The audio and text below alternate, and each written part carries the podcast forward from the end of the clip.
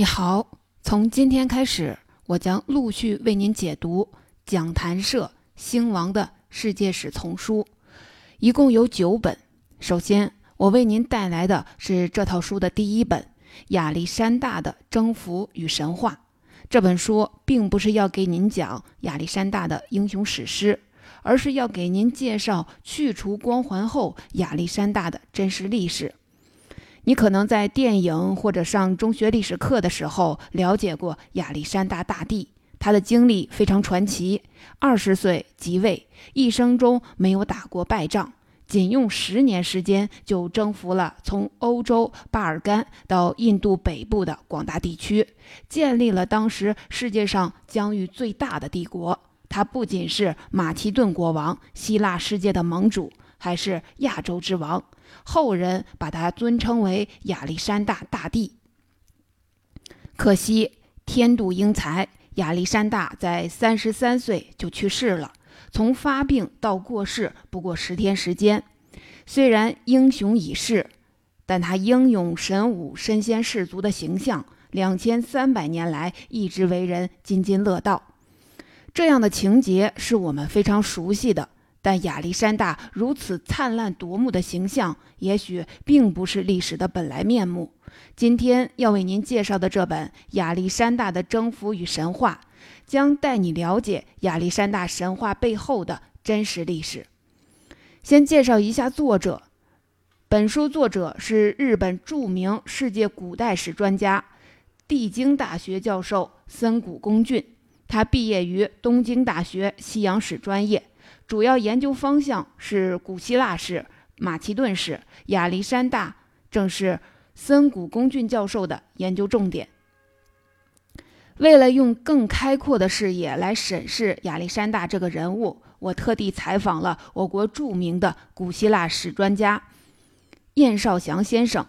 晏绍祥先生是首都师范大学历史学院教授。他还是我国世界古代中世纪史研究会会长，可以说，对于古希腊史的问题，国内没有人比晏绍祥先生更有发言权。在晏绍祥先生看来，这本书是难得的兼具通俗性与严肃性的作品。除了历史爱好者，做古希腊史研究的中国学者也应该拿来读一读。接下来，我将结合对晏绍祥先生。教授的采访分两个部分为您介绍这本书的精华内容。第一部分将聚焦在“神话”这个关键词，亚历山大的不朽名声是怎么来的？为什么一位两千多年前的君主能够长期拥有那么大的话题量？第二部分，我们从历史的维度看一下真实的亚历山大远征是什么样的，我们应该怎么评价他？第一部分。这本书的题目是《亚历山大的征服与神话》。我们先把握“神话”这个关键词，解剖一下围绕在亚历山大身上的那些辉煌且神秘的故事。“神话”这个词包含两个含义：它本来指有关超自然力量的英雄传说、民间文学，比如女娲补天；后来，神话还可以夸大其词的言论，比如某某球队缔造了不败的神话。作者在本书中提到的神话也包含这两重含义。我们先从一个叫格尔迪乌姆之劫的神话故事讲起。这个故事你可能在读希腊罗马神话的时候听说过。公元前三三三年初夏，亚历山大大帝在小亚细亚，也就是今天土耳其，拜访了格尔迪乌姆城的宙斯神殿。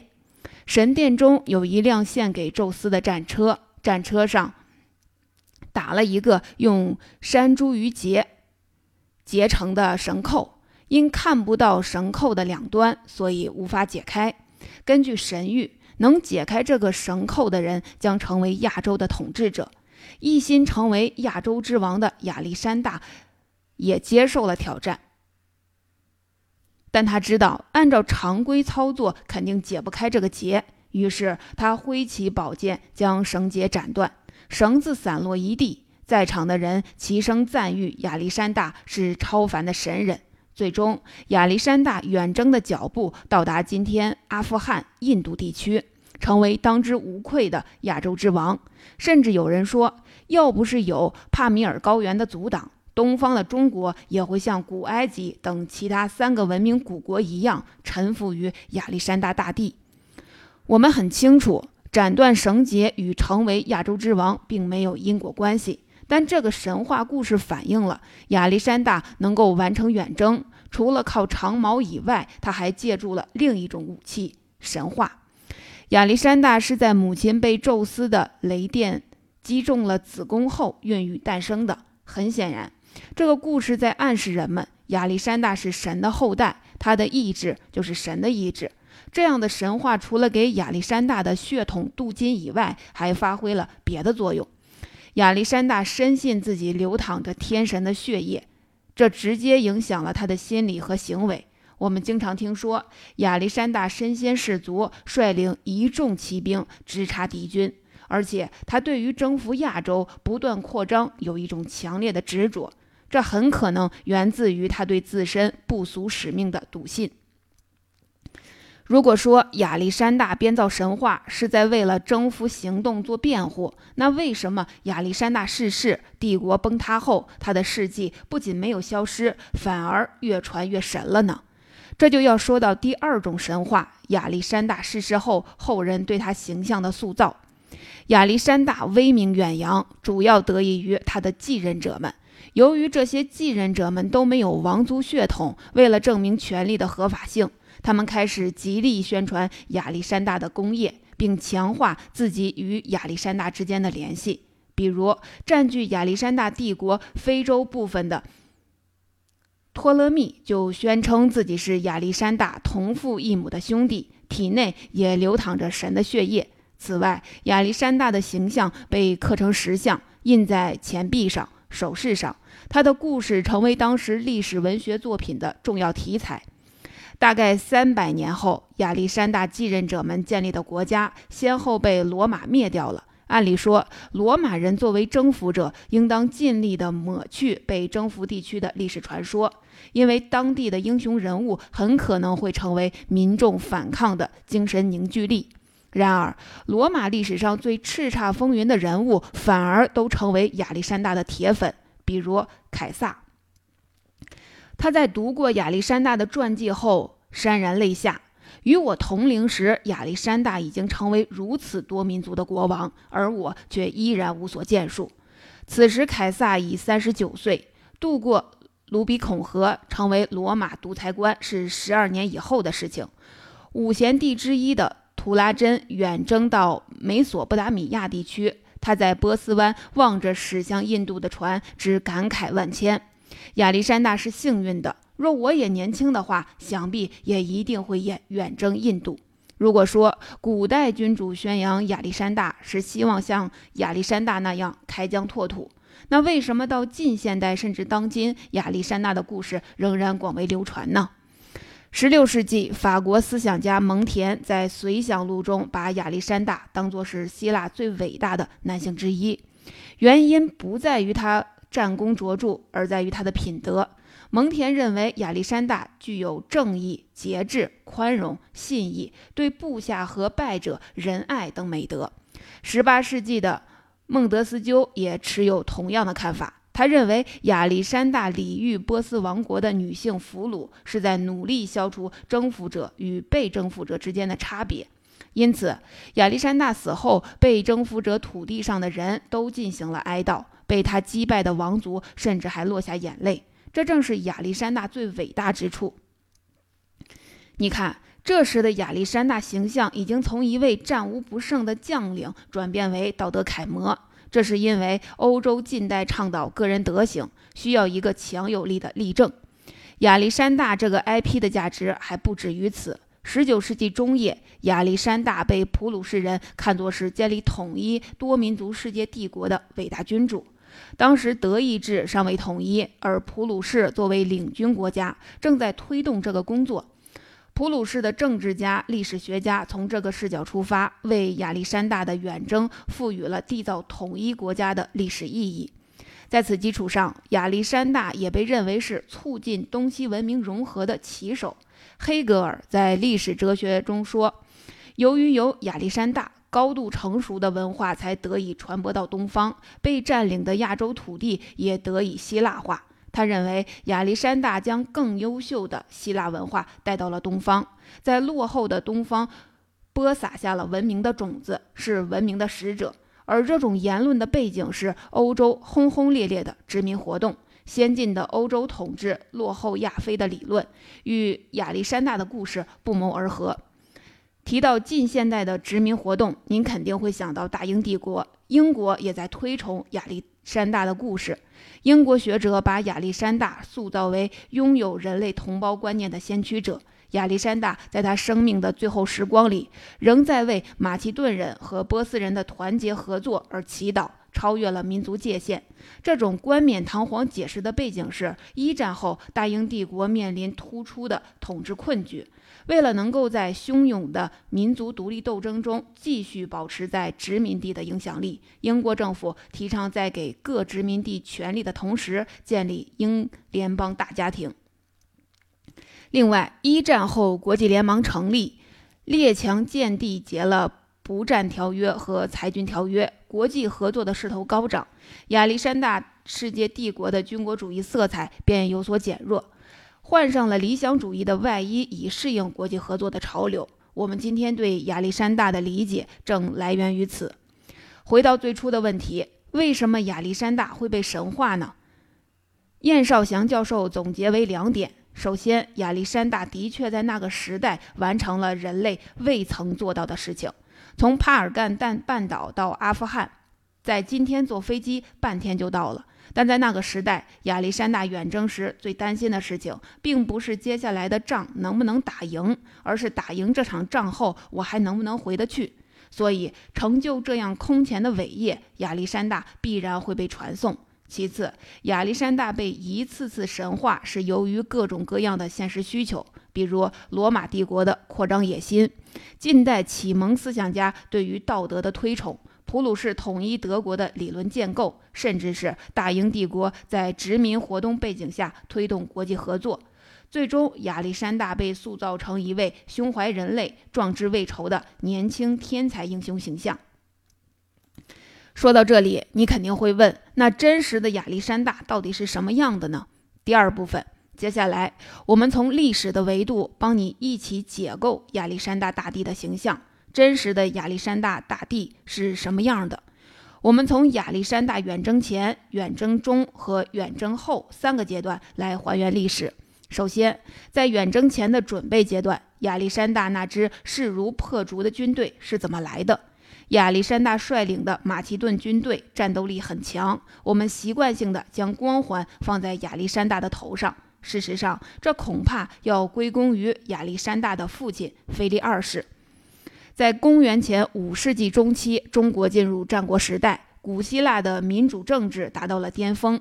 希腊各城邦在雅典、斯巴达的带领下击退了波斯帝国的入侵。之后，希腊世界内部出现了分歧，斯巴达、底比斯等城邦先后称霸，波斯王借机挑起内斗，坐收渔翁之利。希腊世界走向了衰落。马其顿在哪儿呢？他在希腊世界的北部边缘区，由于距离雅典、斯巴达等中心地区较远，没有实行城邦制度，一直都被自视甚高的希腊各城邦视为野蛮之地。这种感觉就很像战国时期东方六国看待秦国的心态。可惜，在希腊世界走向衰落时，这个野蛮的王国崛起了。马其顿王国的状况本来也不好，地方贵族势力过大，常常与外族联合发动叛乱。这时，年仅二十三岁的腓力二世继位，他采用了一系列手段，不仅化解了国家危机，还使马其顿一跃成为希腊世界最强大的国家。具体的历史过程就不讲了，你只需要知道，腓力二世给他的儿子亚历山大留下了两样遗产，这正是亚历山大实现远征大业的关键。第一个遗产是创造了稳定的国内环境与强大的军队。前面提到，马其顿面临着地方贵族的叛乱，腓力二世便把这些人聚集在宫廷中，让他们和王族一起接受文化教育、军事训练，这成为后来亚历山大最精锐的那支伙伴骑兵的前身。这个办法一石二鸟，地方不安定因素消除了，同时国家拥有了一支强大的军队。菲利二世留给亚历山大的第二个遗产是一个良好的国际格局。菲利二世用二十多年的时间使马其顿成为希腊世界首屈一指的强国，而马其顿在战胜希腊联军后，并没有赶尽杀绝，而是建立了一个叫科林斯同盟的组织。菲利二世担任统帅，动员希腊各城邦远征波斯。想要战胜那个常常欺负希腊城邦的宿敌，但由于菲利二世被刺杀，这个工作落在了亚历山大的肩上。远征波斯，为希腊人复仇，成为亚历山大远征的最初目的和口号。我们常常关注到亚历山大远征时的华丽绽放，却没有看到这一切的背后，其实早有人在做准备。父亲留下的军事遗产被亚历山大继承发展下去，而国际政治遗产却没有被亚历山大好好的利用。这一点我们下面会讲到。我们接下来来看一下亚历山大远征的过程。亚历山大远征是从他继位两年后开始的，总共进行了十三年。这段历史大致可以分为三个阶段。第一个阶段从公元前三三四年远征开始，到公元前三三零年结束。历时五年，主要目标为希腊复仇，攻打传统强敌波斯。你在读古希腊历史的时候，可能会有这种感觉：波斯帝国很大，但很弱；希腊城邦个头小，但作战勇猛，经常打胜仗，比如希波战争，还有亚历山大远征中的三次大决战，波斯没有一次获胜。波斯帝国真的那么弱吗？如果只就这几次战役的结果来说，波斯帝国确实是输了。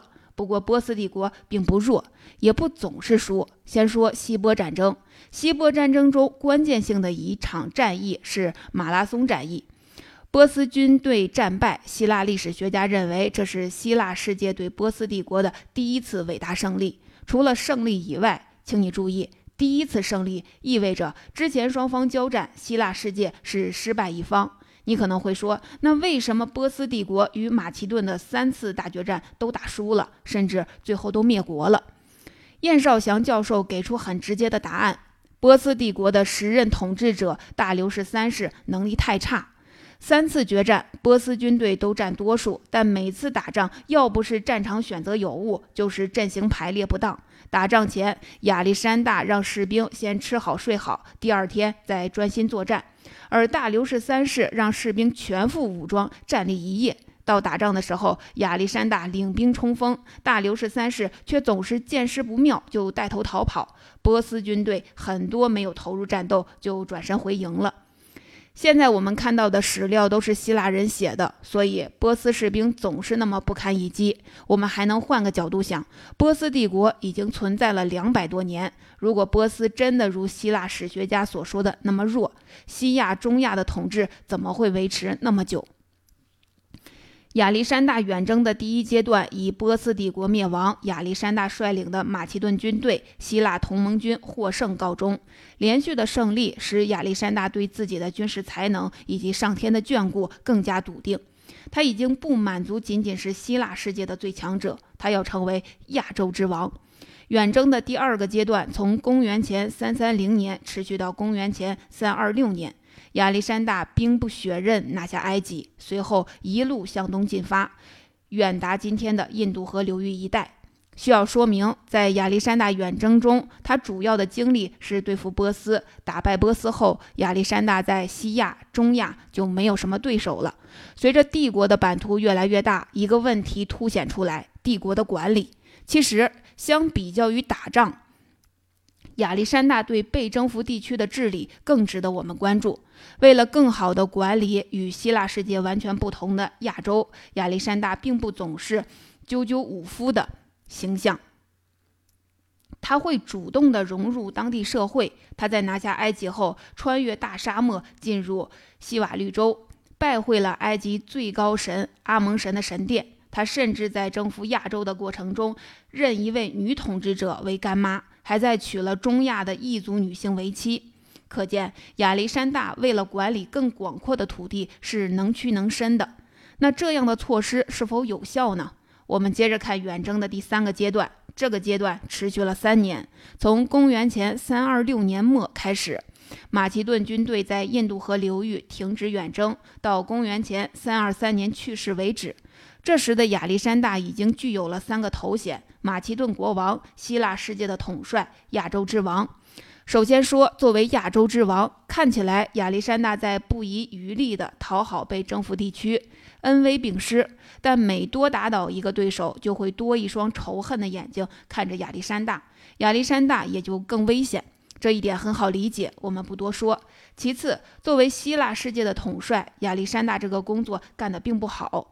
希腊世界各城邦本来就有一种文化自信心，看不起北方野蛮的马其顿人，他们只是迫于亚历山大的武力，跟随他四处征战。希腊城邦有雇佣兵传统，有不少希腊人加入波斯军队参战，就跟今天在外企工作一样。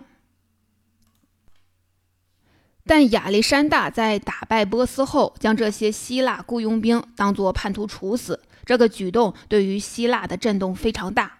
如果说以前希腊人只是对亚历山大心有不满，之后的希腊人就已经对亚历山大不共戴天了。燕绍祥教授认为，没有处理好希腊世界的问题是亚历山大最大的败笔。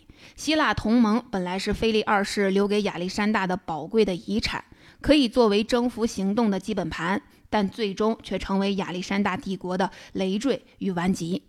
那作为马其顿国王，亚历山大是不是始终保持号召力呢？并没有，主要有两个原因。首先，亚历山大提拔了很多波斯贵族，还吸收了跪拜礼等东方礼仪，这些行为让马其顿人难以接受。